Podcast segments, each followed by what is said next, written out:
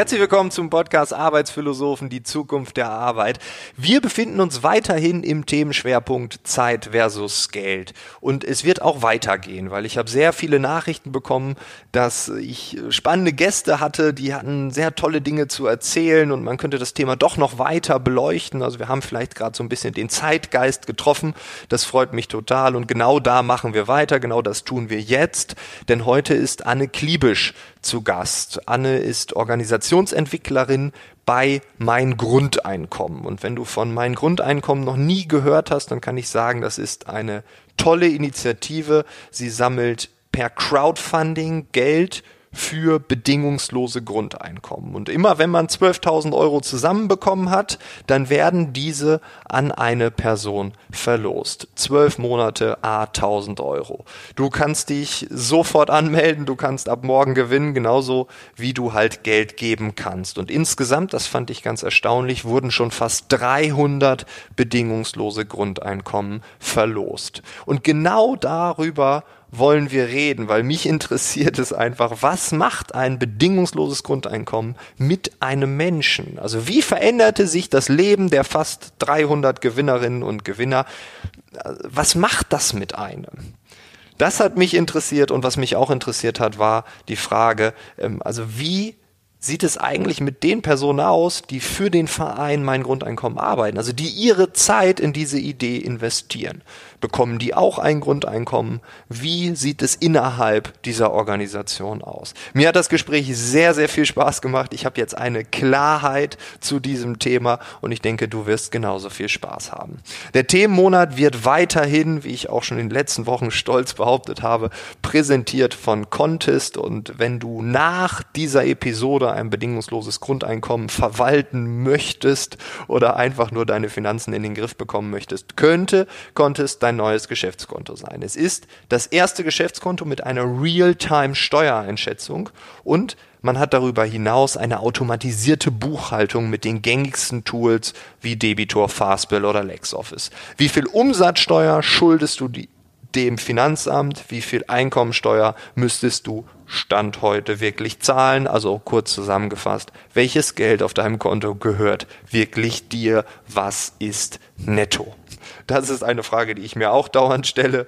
Und darüber hinaus wird alles direkt zugeordnet. Ist das Geld angekommen? Wird die Rechnung aus dem Buchhaltungstool automatisch hinzugefügt? Egal ob Einnahmen oder Ausgaben, man kann sagen, mit Contest sparst du Zeit und Geld. Ich bedanke mich für euren Support. Danke, dass ihr den Podcast promotet. Und ich würde sagen, Audio ab.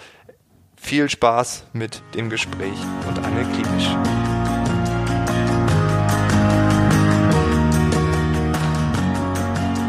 ...2016, als dann jemand fragt, hier mein Grundeinkommen, fandest du die Idee auch besonders gut? Beziehungsweise, ich meine, das ist ja ein Verein. Mhm. Also du bist ja dann erstmal aus dieser klassischen Denke raus, Unternehmen, Organisation, jetzt ist es ein Verein, etwas Gemeinnütziges, wir, wir haben eine Vision, die ist wichtiger als jede Karriere. Mhm. Ähm, war, war, das für dich ein Trigger oder, oder war das so, ja, das ist so eine Sache von vielen, ähm, die ich machen kann? Oder war das so, wow, mein Grundeinkommen, das ist was ganz Besonderes?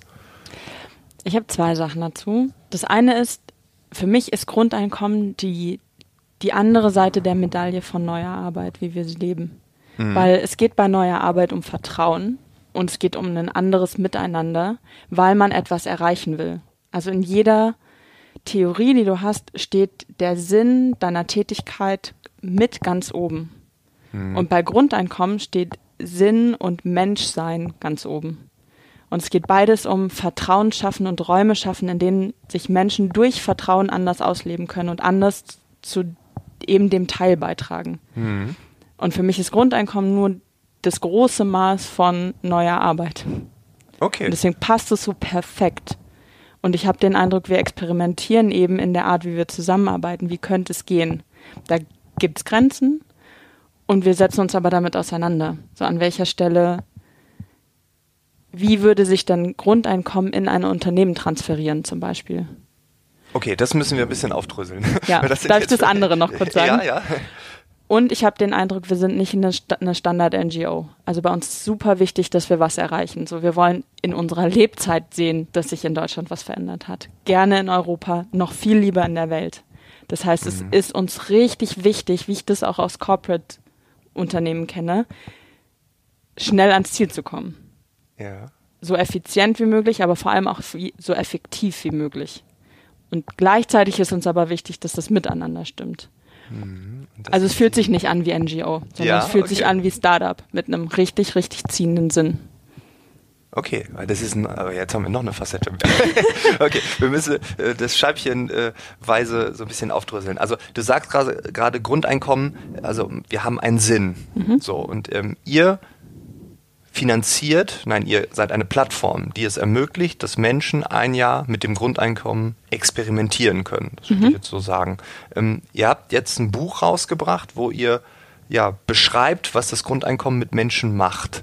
Was sind so die Kernaussagen? Du sagst, es ist der Sinn, aber was, wenn man jetzt das Buch kauft oder darüber hinaus, was siehst du in dem Grundeinkommen? Was ich spannend finde, ist, dass Grundeinkommensdebatten meistens gehen um, wie viel Geld sollte man Menschen geben und was machen die dann mit diesem Geld. Ja. Und wir haben im Laufe dieses Buches rausgefunden, es geht nicht darum, was Menschen mit dem Geld machen. Es geht darum, was das Geld mit den Menschen macht. Und wir merken, es geht um diese Bedingungslosigkeit darin. Das ist eigentlich der Dreh- und Angelpunkt. Weil wir gemerkt haben, nicht jeder von unseren Gewinnenden fasst das Geld in dem Jahr überhaupt an und trotzdem sehen wir ähnliche Effekte. Okay. Das heißt, genau, der springende Punkt ist bedingungslos Vertrauen. Und das setzen die Menschen dann in unterschiedlichen Facetten um. Und fast alle sagen, es geht mir besser, ich fühle mich gesünder, ich habe mehr Zeit und so Muße, ich habe Lust, was beizutragen, so eine intrinsische Motivation in mir, ich traue mich mehr in Konflikte zu gehen. Also sind so verschiedenste Facetten, die man gar nicht volkswirtschaftlich mit unseren Messgrößen eigentlich messen kann die trotzdem einen Riesenbeitrag haben dazu, wie wir Gesellschaft leben. Und zum Beispiel, ist so eins meiner Lieblingsbeispiele, weil das es so plakativ auf den Punkt bringt. Wir hatten einen Gewinnenden, der Morbus Crohn hatte oder hat, ist ja eine ähm, chronische Krankheit. Und er ist arbeitslos geworden und er hat jedes Mal einen Schub bekommen, kurz bevor er einen Termin beim, Ar- bei der Arbeitsagentur hat. Dann hat er Grundeinkommen bekommen und im Laufe der Grundeinkommenszeit, ich glaube innerhalb der nächsten, ersten drei, vier Monate, haben die Schübe aufgehört. Er hat seine Medikamente abgesetzt und hat sich mit so alt, seinen alternativen Heilmethoden und vor allem einer psychologischen, Besche- also psychologischen Aufarbeitung beschäftigt. Und es kam auch nicht wieder, seitdem er nicht mehr hat. Also wir waren die ersten Monate und das erste Jahr noch mit ihm kon im Kontakt. Und es ist nachhaltig besser geworden. Boah, das ist. Also, ich, ich kann das nachvollziehen. Also, der finanzielle Druck, dieses, oh mein Gott, ich muss doch und äh, ja, psychosomatisch, ja, die Psyche wirkt sich auf den Körper aus und so weiter. Das, das wird ja alles noch erforscht. Also gibt, wir- aber wow, das ist krass. Also, das Grundeinkommen hat einen Menschen geheilt. Das wäre jetzt so die, die schönste Form dessen, was wir uns vorstellen könnten. Ähm, das gibt es einmal und dann gibt es daneben aber auch noch viele andere Beispiele. Du hast gerade gesagt, ähm, es gibt Menschen, die haben das gar nicht angefasst. Das kann ich ja gar nicht nachvollziehen. Das müssen ja dann Leute sein, die extrem viel Geld haben, die sagen, ach, 1000 Euro brauche ich nicht. Wir haben gar nicht so viele Leute, die wahnsinnig viel Geld bekommen, die es auch gewonnen haben. Ja. Wir haben so an Menschen, die sich für unsere Verlosung anmelden, von vom Obdachlosen bis zum Millionärserben, haben wir so alle Bandbreite dabei.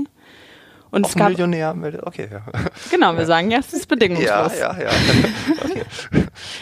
Und wir haben, also dadurch, dass dir Geld zugestanden wird von einer anonymen Masse von Menschen, die sagt, ich gebe da rein und ich gönne das, wem auch immer Mhm. das dann gewinnt, merken wir, manchmal brauchen Menschen gar nicht Geld, um ihre Lebensqualität zu verändern. Sondern- das Gefühl, ja. Dieses Gefühl von, ich darf und ich bin einfach okay, so wie ich bin. Das merken wir auch in unserer Art zu, zusammenzuarbeiten.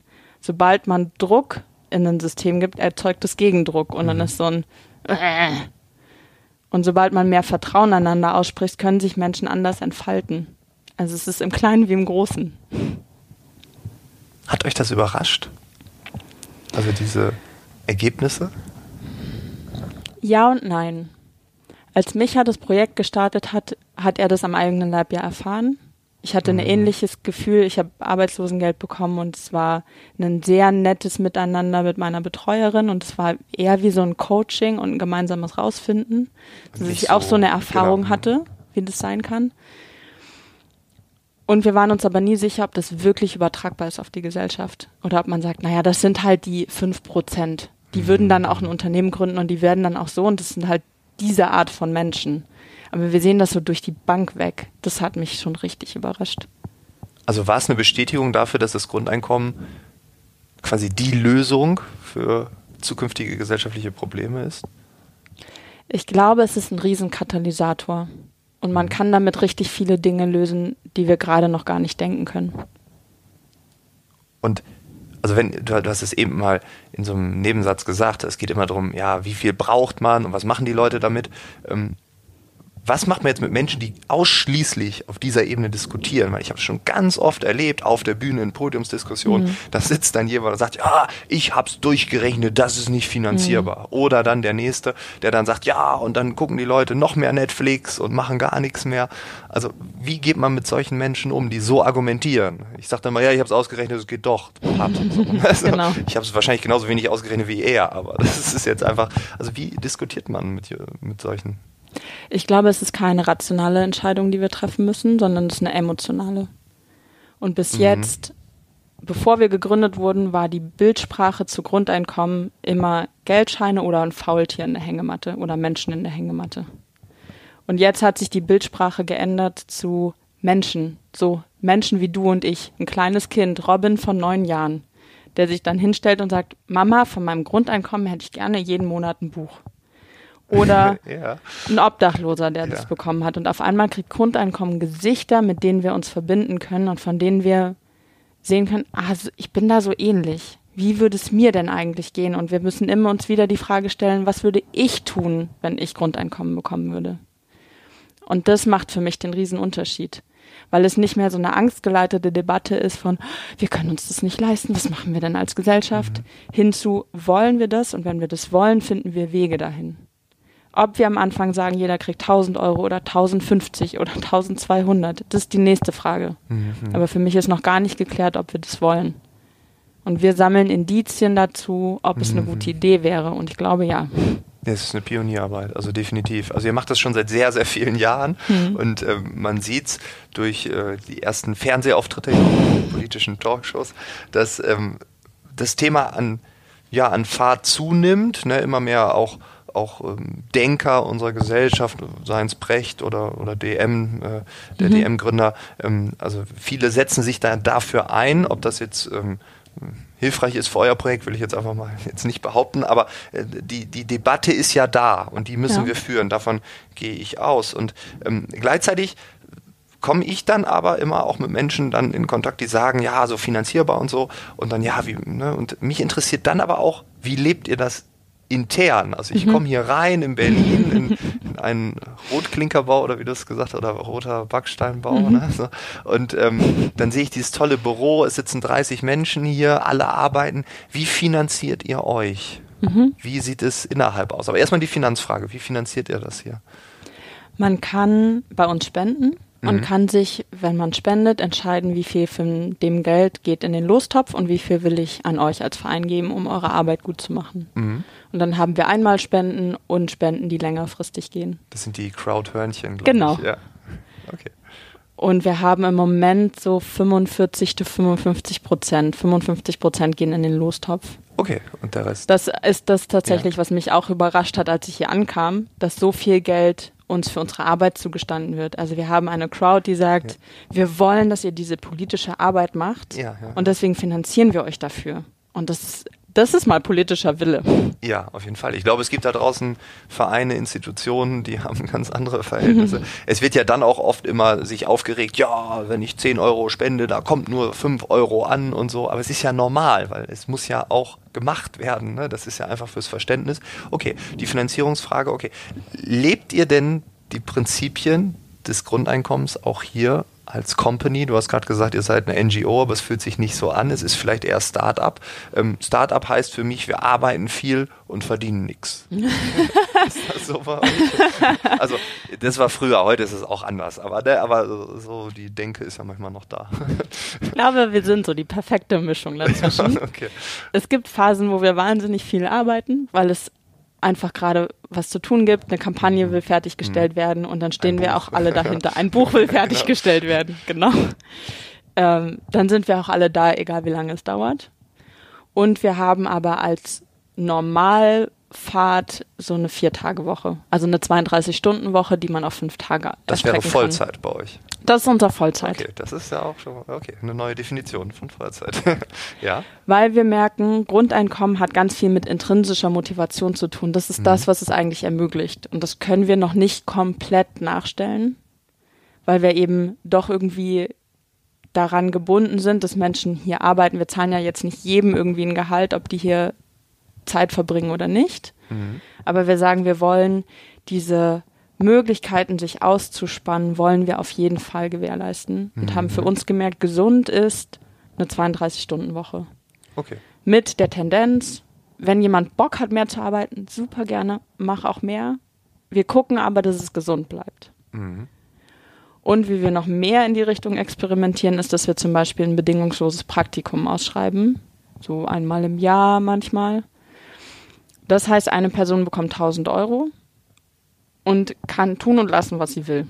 Das heißt, die könnte sich am ersten Tag des Monats das Geld abholen ja. und dann nie wieder auftauchen. So in so einer Lohntüte. Genau, quasi. Danke, tschö. Ja, genau. Jetzt feiern. das wäre möglich. Okay.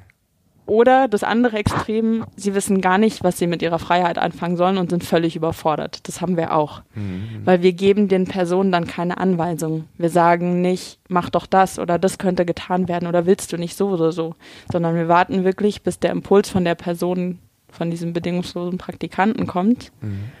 Kann ich hier helfen oder kann ich hier unterstützen? Wollen wir uns mal zusammensetzen? Mhm.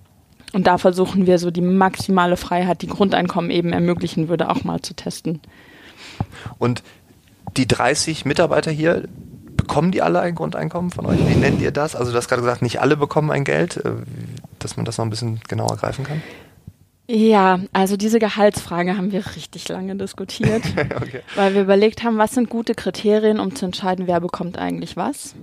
Ja. Bekommen wir einfach alle gleich? Aber wir haben unterschiedliche Lebenssituationen. Mhm. Die einen kommen mit Schulden, mhm. zum Beispiel aus einem Studium oder von Eltern. Andere würden eher Geld bekommen, weil sie erben werden und und und. Und mhm. wir merken, wir können keine wirklich fairen Kriterien ansetzen. Und deswegen haben wir uns entschieden, ein Bedarfsprinzip einzuführen. Ein Bedarfsprinzip, okay, ja. Das heißt, ich habe verschiedene Kriterien, an denen ich schaue, was ist eigentlich mein Bedarf.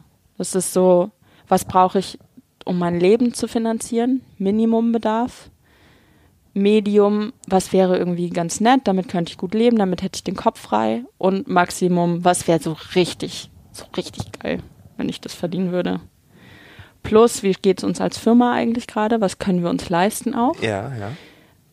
Wie geht es auch den anderen? So soziale Relationen. Und was wäre die Stelle, die ich gerade habe und ausfülle, so in, im normalen Arbeitsmarkt wert mhm. in dem mhm. Sinne. Und danach schauen wir eher subjektiv, was braucht, je, was braucht wer. Wir wissen, wie viel wir zur Verfügung haben, diese 45 Prozent mhm. aus unserem Spendentopf. Und wir wissen, was wollen wir für Projekte machen, was haben wir für Fixkosten. Das heißt, was ist das Maximum, was wir für Bedarfe ausgeben können. Und dann treffen wir uns einmal im Monat und schauen, gibt es Anpassungen, gibt es Engpässe, braucht jemand mehr, ist bei wem der, der Computer kaputt gegangen oder so. Mhm. Also das, ja, alles schaut am Ende des Monats oder einmal im Monat, das ist ja auch sehr viel Zeit, die man mhm. dort investieren muss. Das ist ein fortlaufender Prozess. Mhm. Wow. Wir merken halt, Geld macht ganz viel auf, wie Grundeinkommen auch. Grundeinkommen kann ganz viel ermöglichen und es macht äh, Menschen aber auch noch Angst, über Geld zu sprechen. Auf jeden Fall. Und wir merken, es ist aber Teil. Also es ist Teil unserer Arbeit, weil wir uns mit Grundeinkommen beschäftigen und es ja. wird Teil unserer Identität werden. weil wir uns nicht mehr nur über Geld definieren. Mhm. Und mit Grundeinkommen erst recht nicht mehr. Und damit ist es, Mhm. wenn wir konsequent sind, können wir da gar nicht drum herum. Und äh, spürst du manchmal dann in diesen Diskussionen Enttäuschung oder, oder sowas wie, yes, habe ich es doch nochmal, also große Freude oder, oder so eine Form von, ha, das habe ich richtig argumentiert, also Erfolg, jetzt mehr zu bekommen, spürt man das? Oder dass Leute sich auch entwickeln dann, vielleicht bei dem ersten oder zweiten, dritten Mal, dann ist man noch so ein bisschen skeptisch, was da passiert. Am Ende haben die das angenommen. Ich habe öfter den Fall, dass ich zu Leuten sage, ey, das kann doch nicht stimmen, das ist doch viel zu wenig. Ach, Also, ich, dass sich Leute eher konservativer einschätzen. ja. Und ich habe oft den Fall, ganz persönlich, dass ich merke, ich gucke mir, wir haben Transparenz, also Mhm. jeder kann zu jedem Zeitpunkt sehen, wer was verdient, auch wie viel wir einnehmen, etc. Das will ich würde gleich gerne mal reingucken. Geht, glaube ich, nicht. Was, also was mich am meisten beschäftigt ist, ich gucke da nie rein, außer ich fühle mich nicht wohl.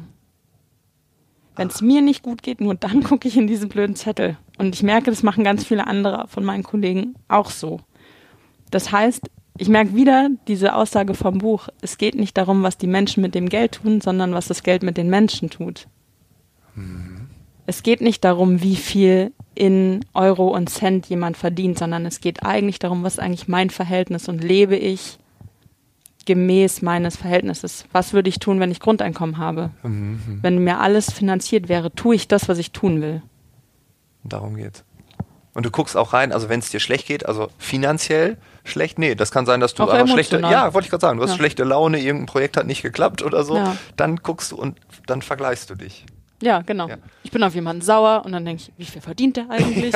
Also so richtig kindisch ja, auch. Ja, ja, okay. Ja, stimmt. Und dann ist, genau, das ist dann so eine Form, es ist ja ein Messgegen, also wir können das ja messen und Mhm. das ist einfach ein Vergleichswert leider. Das muss man einfach so sagen. Geld ist, ja, Geld ist prädestiniert dafür, dass man so vergleicht. Ja, okay, gut. Das Thema Finanzen, glaube ich, haben wir dann. ähm, Darf ich noch eine Sache ja, ja, dazu klar, sagen? Klar. Noch Ich zwei, merke. was, wofür, wofür wir Geld gerade nutzen, ist eher als Indikator, wo Spannungen auftauchen. Spannung im Sinne von, hier könnte was verbessert werden und Kritik, Mhm. aber auch im Sinne von, wow, ich habe eine Idee, wie es viel geiler werden kann. Und dann spreche ich halt mit den Leuten. Wenn ich merke, ah, ich vergleiche mich gerade mit dir, wie viel du verdienst, da ist wohl noch mehr im Argen. Das geht wahrscheinlich nicht nur ums Geld. Und dann weiß ich, dann habe ich so einen Indikator, an welcher Stelle muss ich jetzt mit Leuten sprechen. Oder an welcher Stelle müssen wir einen Prozess ändern, weil der intransparent ist. Oder so. Okay. Ja, gut, das ist, das ist ähnlich zu dem, was Lasse Reingans gesagt hat. Das ist äh, ein Interview, was vor ähm, ja auch in diesem Themenmonat stattfand. Er hat gesagt, dass sie weniger arbeiten, also fünf Stunden statt acht Stunden, und dann gehen einfach alte Prozesse bestimmte nicht mehr. Also man muss dann, da ist, also man kommt auf die Spannung, hier in dem Fall Prozesse oder hier in unserem Gespräch jetzt auf das Thema Geld. Also ja, okay, da sind Ähnlichkeiten zu spüren. Ich denke nur gerade laut, sorry, dass ich es auch ausspreche. Super. genau. Ähm, Du hast ganz am Anfang gesagt, Grundeinkommen und New Work, das gehört zusammen. Neue Arbeitswelt, Grundeinkommen, das ist irgendwie eins. Also wenn wir da tiefer reingehen, wie arbeitet ihr hier, dass du sagst, das ist New Work und das dockt genau da an? Auf welcher Ebene beantworte ich das denn? Auf allen. Also, was wir merken, ist so die neue Motivationslehre. Daniel Pink zum Beispiel, die sagt, es geht eigentlich, damit Menschen motiviert und gute Arbeit leisten, um drei Dinge und mehr nicht. Das eine ist Autonomie. Ich kann in einem Feld entscheiden, ich kann entscheiden, was und wie ich arbeiten will. Ähm, Sinn. Ich habe den Eindruck, das, was ich tue, er- erfüllt einen Sinn, auch in einem größeren Kontext. Und auf Englisch heißt es Mastery, im Deutschen wahrscheinlich sowas wie Kompetenz erleben.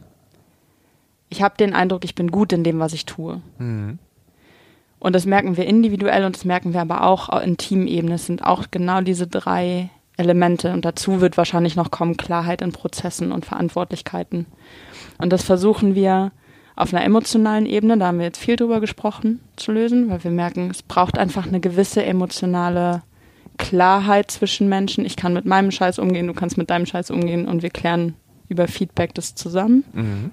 Und es braucht es aber auch auf Prozessebene.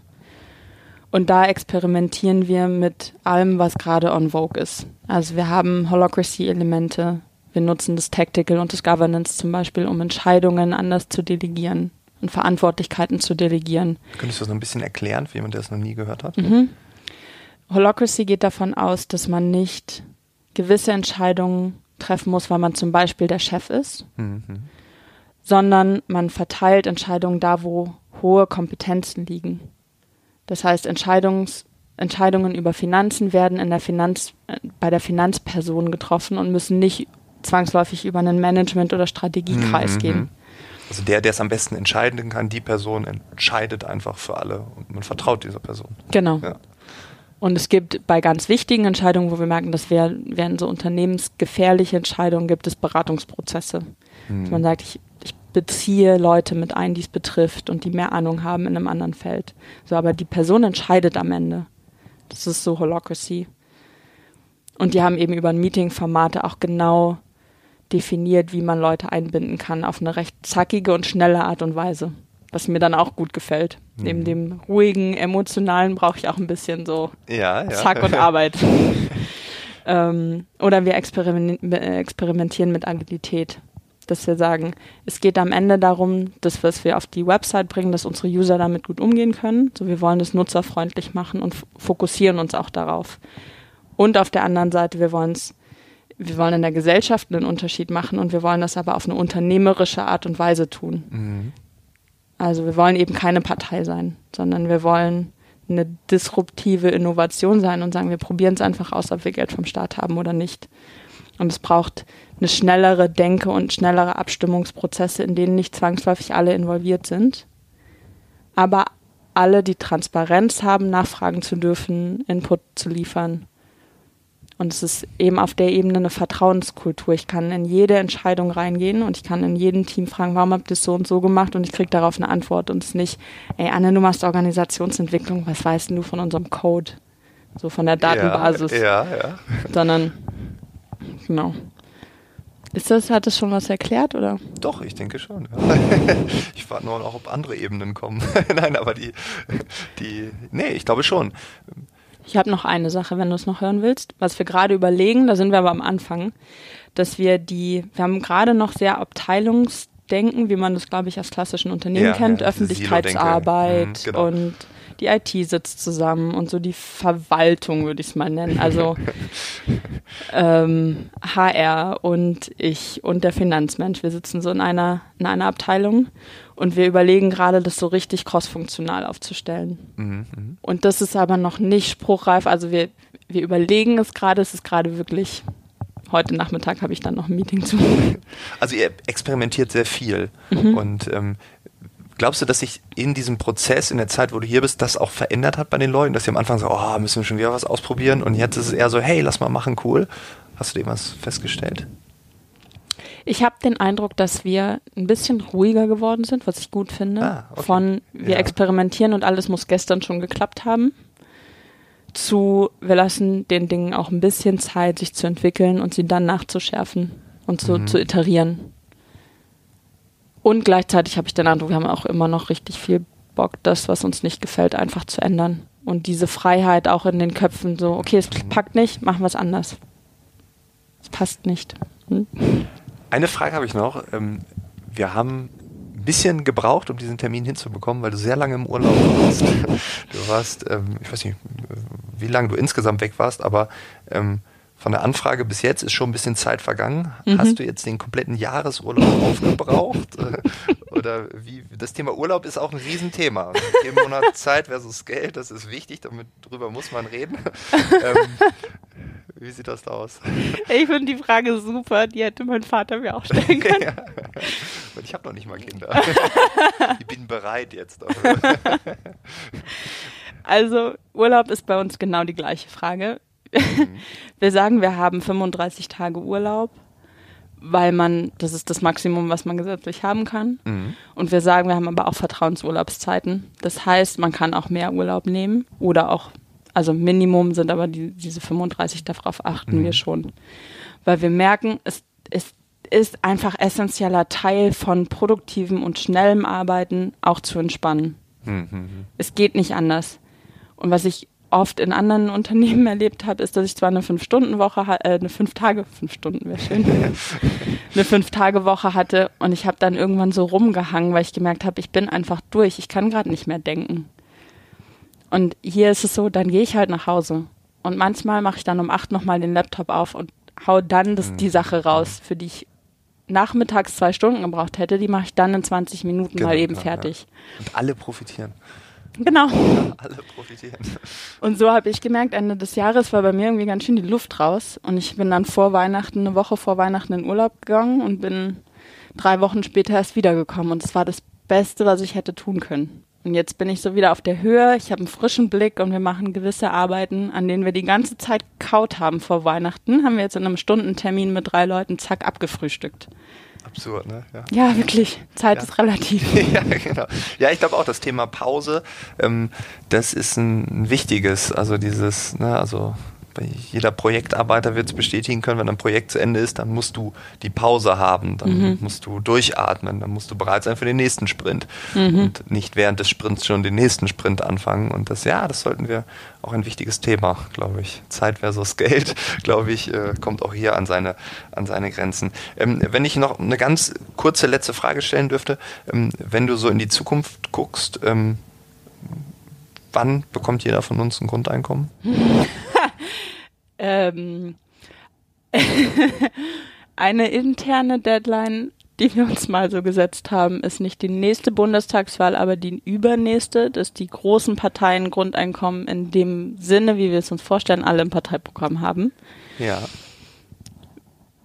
Weil unser Gründer seine Tochter hat und er sagt, wenn die in die Oberstufe kommt, dann will ich, dass sie nicht in die Oberstufe in. Wie heißt das? Grundschule? Was kommt danach? Äh, ja. Guck, und jetzt bin ich nicht mehr bereit, Papa zu werden. das Schulsystem nicht mehr. Nee, Sekundarstufe 1. Ja, also bis nach dahin, der Grundschule, die Genau, bis dahin ja möchte ich, dass meine Tochter so Grundeinkommen ja. bekommt. Ich möchte, dass die in so einer Gesellschaft aufwächst. Ja, okay. Ist ja ein guter Anreiz, ne? Das ist ein guter Anreiz. Wir werden alles dafür tun. Wir werden alle Werbegelder in diese Podcast-Episode stecken, damit jeder Deutsche diese Ausgabe hört. Vielen Dank, dass ich hier sein durfte. Danke für Schön, dass du da bist.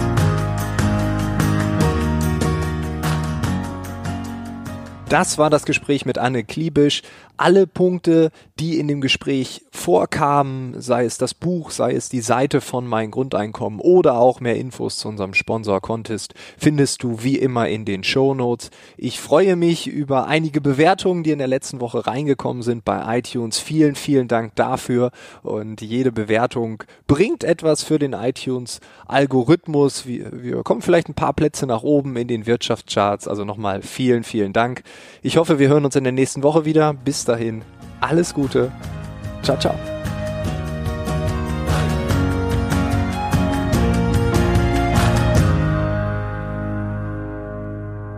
Hallo, wir sind Robert und Rüdiger und wir machen gemeinsam ziemlich gut veranlagt. Den österreichischen Anleger-Podcast. Also wenn du wissen willst, was sich Neues tut bei Aktien, Anleihen, Gold, Bitcoins, Kryptos oder sonst irgendwas, dann hör doch mal rein. Ziemlich gut veranlagt. Jeden Donnerstag neu auf Korea.at und KroneHit.at. Und überall sonst, wo es schöne Podcasts gibt.